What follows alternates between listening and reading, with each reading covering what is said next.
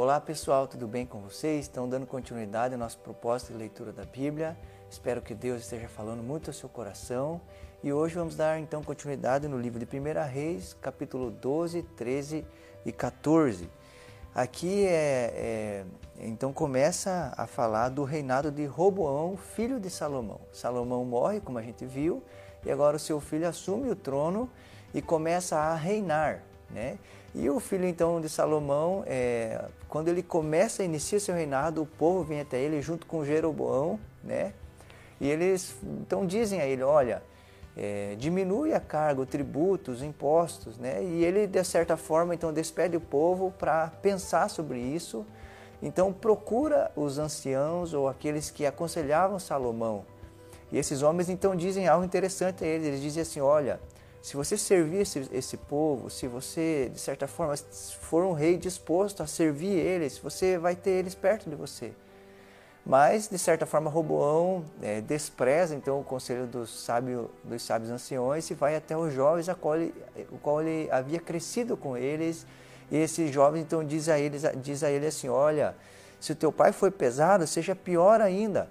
Né? Se ele pediu tanto, peça mais, pesa mais a mão, eles precisam saber quem você é.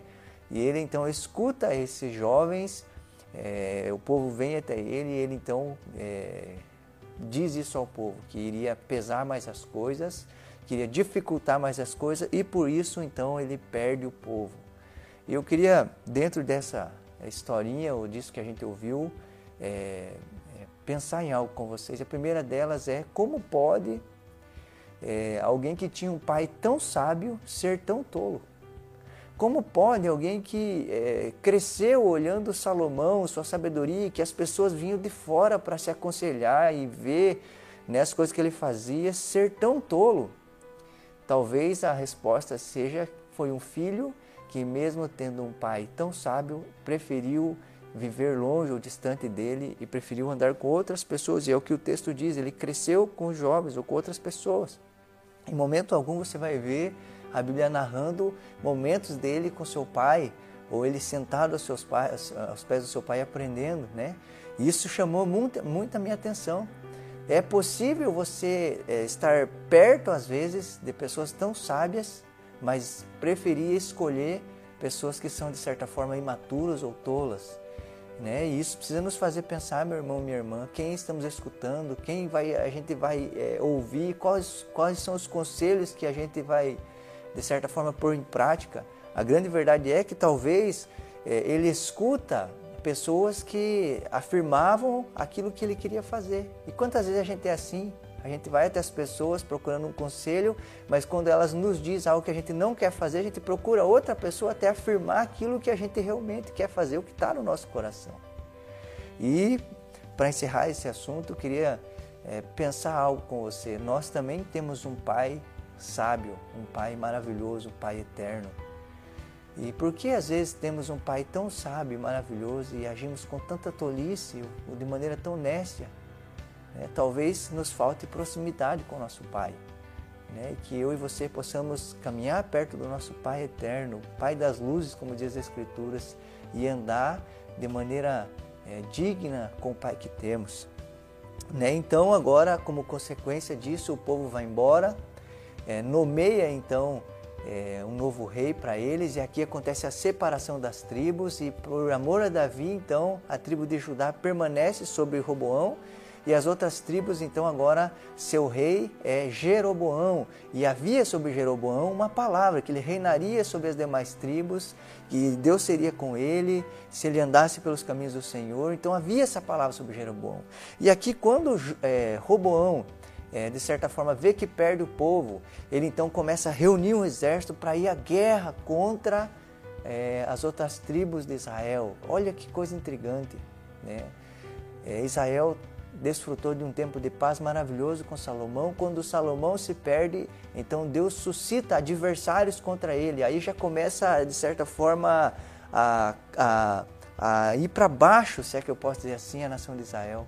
Mas agora, é, Pior do que ter inimigos de fora, agora o povo começa a querer brigar entre si mesmo. Começa a ter guerras contra o seu próprio povo. E triste coisa é quando, é, de certa forma, há guerras entre irmãos, há guerra entre pessoas que deveriam se amar ou se apoiar ou se ajudar. Né? Como está a sua casa?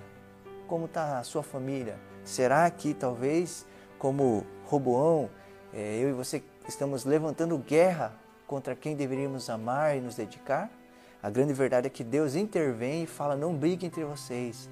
Né? Porque, de certa forma, isso que aconteceu foi Deus que fez, em consequência ao erro de Salomão lá atrás e que Roboão estava colhendo. Olha que coisa intrigante: um filho colhendo né, coisas por causa do erro dos pais. Que, como pais, possamos estar alerta a isso, como a gente falou no vídeo anterior. E aqui então começa é, o reinado de é, Jeroboão sobre a tribo de Israel, sobre o povo de Israel, né? E Roboão fica com Judá. E eu queria destacar algo muito interessante aqui sobre Jeroboão. Havia uma palavra sobre ele. Deus colocou ele como rei. Tudo que ele tinha que fazer é, de certa forma, confiar nessa palavra e andar pelo que Deus queria, mas ele começa a olhar o povo e começa a pensar coisas que não tem nada a ver com o que Deus disse a ele ele começa a, a, de certa forma, deixar ser guiado por seu coração, ou pelo que sentia no seu coração, o medo de perder o povo, o medo de que o povo fosse então ao templo e se voltasse né, para aquele lugar e não mais voltasse para ele. Ele começa então, com medo de perder o povo para Reoboão, ele então cria estratégias baseado em coisas do seu coração, como medo, presunção e tantas outras coisas. Então ele cria altares em outros lugares e faz o povo de certa forma, buscar outros deuses, é, é, agarrar então a idolatria para si. E por causa disso, então, é, há consequências terríveis e tenebrosas sobre ele. E uma delas, é, Deus envia um profeta e esse profeta então diz que é, ruiria as coisas e que de certa forma ele não mais governaria sobre a nação de Israel, mas que viria sobre a sua casa então problemas. E a primeira coisa que quero destacar com essa história é quantas vezes eu e você deixamos de confiar naquilo que Deus disse na palavra de Deus para andar segundo o nosso coração, o que achamos e o que pensamos, e baseado no nosso coração criamos planos e estratégias que muitas vezes achamos que vai ser seguro, mas que está indo totalmente contrário à palavra de Deus e vai trazer problema para a nossa vida. Precisamos pensar nessas coisas. E a outra coisa é é, quando então esse profeta vai até ele, versículo é, 4 do capítulo 13 diz assim: Sucedeu, pois, que ouvindo o rei a palavra do homem de Deus que clamara contra o altar de Betel, Jeroboão estendeu a mão sobre o altar, dizendo: Pega ele. Mas a mão que estendera contra ele se secou e não podia tornar a trazer a si. E olha o que vai acontecer no versículo 6. Então respondeu o rei, disse ao homem de Deus: Ora a face do Senhor teu Deus, e agora roga por mim, para que a minha mão não é, para que a minha mão se restitua. Então o homem de Deus orou a face do Senhor e a mão do rei se restituiu e ficou como dantes. Isso me intrigou muito. Porque ele então levanta a mão como, contra o homem de Deus, a mão dele sofre algo, e ele então agora é, ora, pede então para que o profeta ore pela mão dele. Ele não pede para que o profeta é, ore por ele a Deus por causa dos seus erros, dos seus pecados, ou porque havia feito a nação de Israel, pecar, mas ele ora por suas mãos. Meu Deus do céu, quantas vezes estamos orando a Jesus ou pedindo a Deus por coisas nossas ou por coisas que passamos e a grande verdade é que deveríamos estar chorando pelos nossos erros e pelos nossos pecados e para que nos voltássemos a Deus que a gente possa tirar isso como lição. E aí, então continua aqui no decorrer e tem uma história muito interessante que é então desse profeta. O rei chama então ele para comer e ele fala: Não, Deus falou para mim vir aqui trazer a mensagem, embora e não comer nada daqui. E esse então profeta está indo embora e vem até ele um outro profeta que se dizia profeta e fala: Não, vem comer na minha casa. O Senhor me disse que era para você ir lá. E esse profeta, então, agora enganado por esse profeta que se dizia um profeta de Deus, vai comer com, com, esse, com esse profeta. E eles estão na mesa comendo e de repente esse profeta que mentiu, se é que eu posso dizer assim, agora é usado por Deus para dizer a verdade. E diz então, olhando para o profeta que levou a mensagem para o rei: Por que, que você está aqui? Eu não falei para você não comer nesse lugar? E agora, porque você fez isso, você vai morrer. Olha que coisa intrigante. E eu pensando sobre isso, Deus falou algo no meu coração. Eu e você temos o dever, a obrigação de levar a mensagem a esse mundo, mas não comer o que eles comem. Nós vamos levar a mensagem até eles, mas não vamos nos alimentar do que eles se alimentam. Nós precisamos se alimentar daquilo que Deus quer e espera. E então, no versículo capítulo 14, é, de certa forma agora vai narrar então a decadência dos dois reinos, né? Então fala sobre é, a consequência de Jeroboão levar o povo à idolatria. Ele manda sua esposa até o profeta Aias e achando que talvez teria uma boa notícia, porque Aias deu uma boa notícia a eles que ele seria rei. Talvez ele iludido para que esse profeta desse novamente uma boa notícia, mas ele tem de certa forma uma surpresa. É narrado então sobre ele destruição, morte e problema.